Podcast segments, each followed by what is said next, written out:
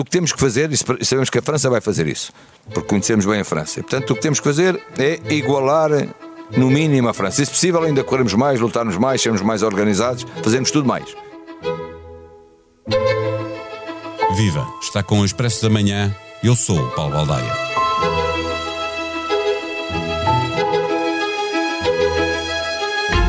Se andamos sempre a ter de fazer contas para ver se vamos ao europeu ou ao mundial e depois para ver se passamos a fase de grupos e tivemos de fazer estas contas mesmo quando saímos de lá campeões, podíamos tirar proveito desta malapata e aprender a fazer as contas de cabeça, guardar a máquina de calcular para as contas bem mais difíceis. Venha daí, vai ver que não se perde. Primeira certeza, só podemos perder com a França se a Hungria não ganhar a Alemanha. Se isso acontecer, estamos eliminados. Se a Hungria perder ou empatar, então Portugal poderá perder por dois golos de diferença com a França, deixando de fora a Finlândia e a Ucrânia, ou um dos três do grupo E, que também joga hoje, Polónia, Espanha e Eslováquia, que ainda podem fazer um terceiro lugar pior que o da Ucrânia. Como vê, as contas não são muito difíceis de fazer, mas para o que vai acontecer daqui para a frente, faz muita diferença ser apurado em primeiro, segundo ou terceiro do grupo. No Excel, à nossa espera, Holanda ou Bélgica se ficarmos em terceiro, Inglaterra em Londres se ficarmos em segundo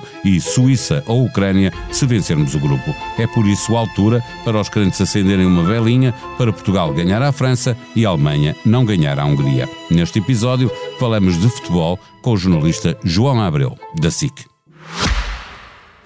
O Expresso da Manhã tem o patrocínio do BPI, um banco para as empresas e um parceiro que apoia as empresas. Banco BPI, Grupo CaixaBank. Viva João!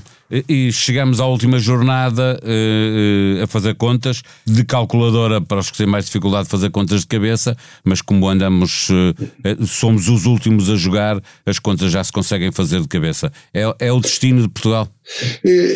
Viva Paulo, eu acho que sim, acho que é o nosso destino, mas curiosamente desta vez até estou bastante tranquilo porque as experiências prévias já, já nos ditaram e já nos disseram de alguma forma que há que ter também algum grau de confiança, porque estamos a falar de uma equipa em que há 11 campeões europeus e há também muita experiência adquirida e acumulada. Portanto, não vamos uh, ser uns terrinhos que vamos enfrentar a França, não.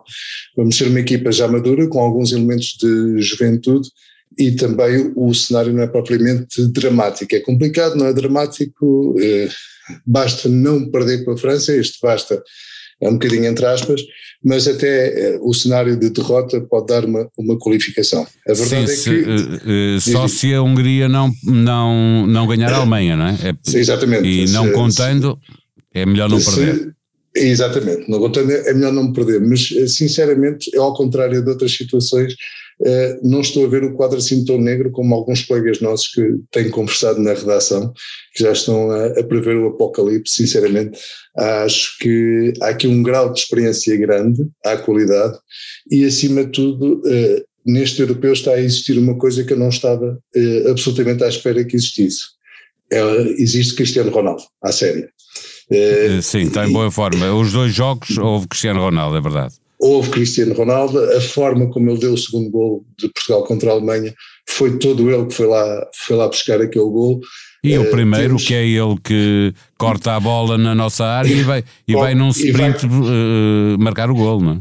E vai lá fechar a jogada com o miúdo de 19 anos no, num sprint, ou seja, temos capitão, temos essa maturidade, não, não está tão solto como nós gostaríamos, já não faz aqueles dribles que nos habituou, mas temos um, um homem maduro e com uma qualidade uh, e uma liderança soberba. Eu, eu, não te quero assustar, mas temos dois laterais que, são, que mostraram que, que são tenrinhos frente à Alemanha e, que vão, e que vão apanhar uma, um ataque, uma frente de ataque da, da França que é melhor do que, do que a, a alemã.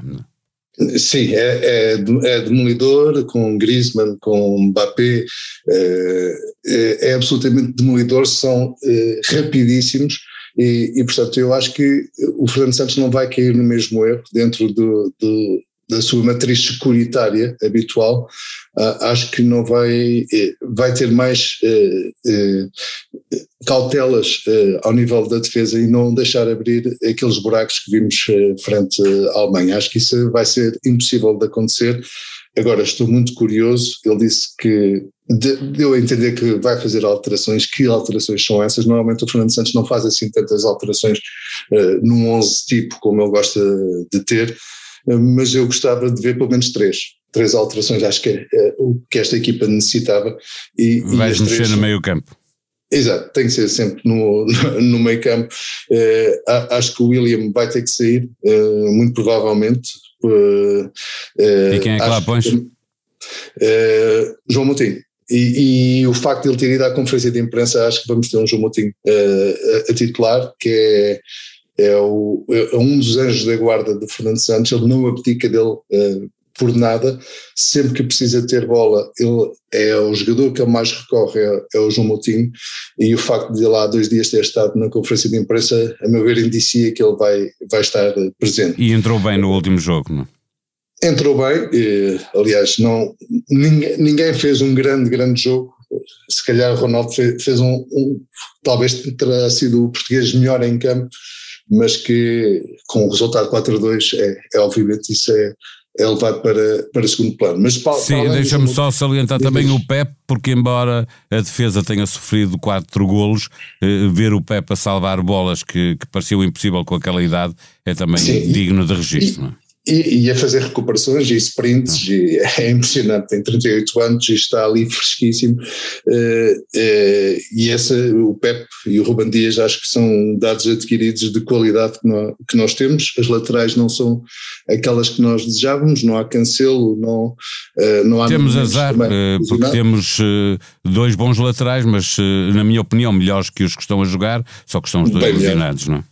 Dois primeiros laterais que não existem neste momento e portanto vamos ter que jogar com aquilo que há, Rafael Guerreiro e Nelson Semedo, eh, mas para além do, do William sair, eh, gostava de ver, eh, e não acredito, pode, pode, ser, pode, pode ser que me engane, gostava de ver Danilo sair também e entrar Palhinho.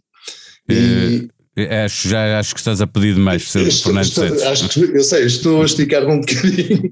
Eu falei em três alterações, três alterações. Uh, é um pouco mais de 30% do 11 alterado, portanto, uh, não sei até que pode é que isso vai acontecer, mas uh, Palhinha por Danilo e, e depois Bruno Fernandes. Acho que Bruno Fernandes não esteve presente nos dois primeiros jogos. ele disse uma gracinha numa conferência de imprensa que, gostava de ser um jogador que, que fizesse mais minutos eh, no, no europeu. Uh, eu acho que ele não está a fazer por isso, acho que não merece isso sequer neste momento e acho que impõe-se a entrada do Renato Sanches uh, na, no 11 de, de Portugal.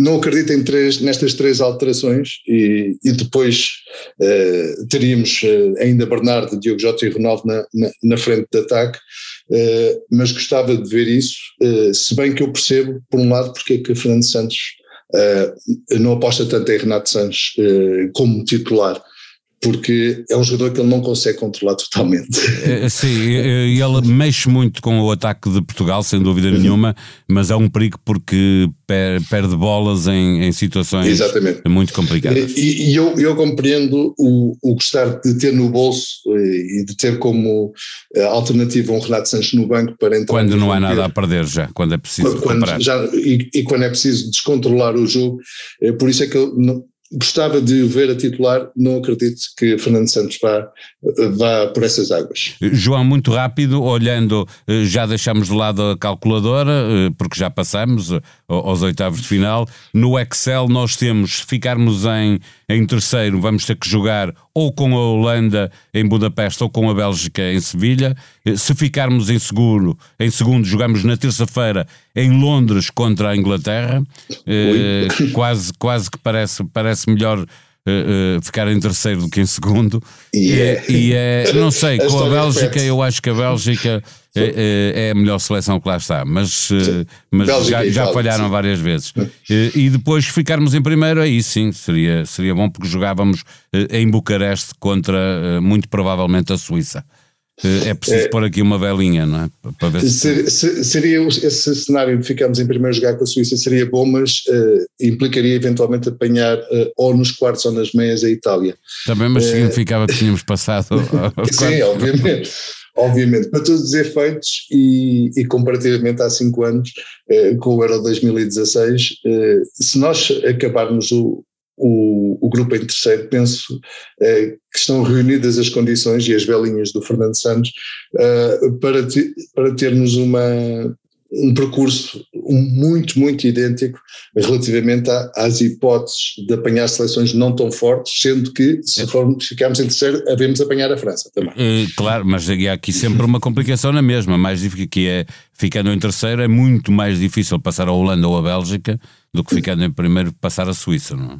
Eu, eu, eu, penso que se apanharmos a Bélgica vai ser um absoluto pesadelo, se, se apanharmos a Holanda, não tanto. Certo, porque certo. A, a, Holanda em que achamos melhor tem uma defesa tá, Mas fez nove pontos, fez nove pontos, fez ganhou os três jogos, oh, oh, tanto como a Bélgica é? e, a, e a, a Inglaterra só, só empatou um jogo. Eh, dizer só para quem nos ouve que para Portugal ficar em primeiro precisa de ganhar a França e precisa que a Alemanha não ganhe a Hungria, senão não, não há hipótese Exatamente. nenhuma senão não há, não há de ficar em terceiro. Eh, mesmo uh, a terminar este episódio, uh, tu estavas aí com muita fé já uh, a fazer contas, o teu Excel já está, já está chega à final ou, ou não?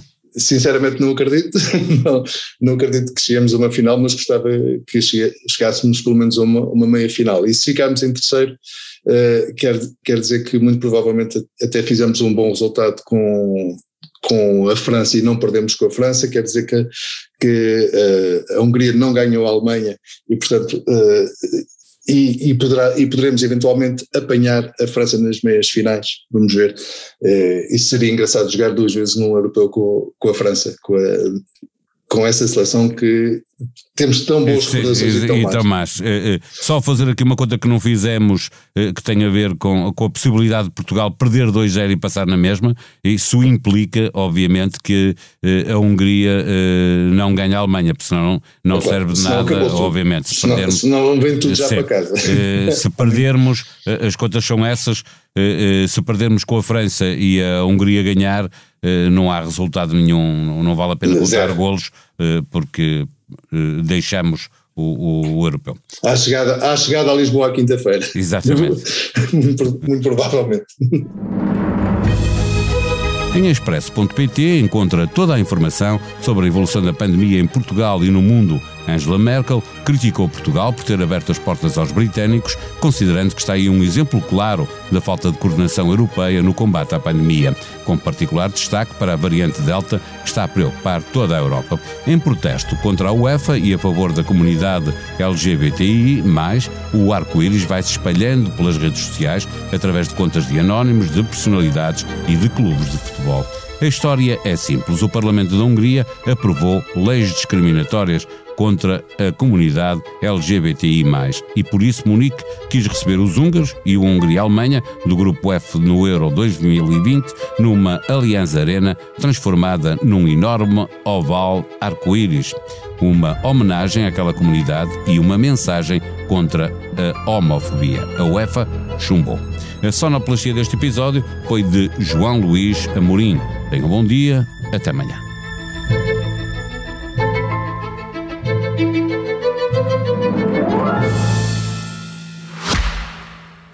O Expresso da Manhã tem o patrocínio do BPI, um banco para as empresas e um parceiro que apoia as empresas.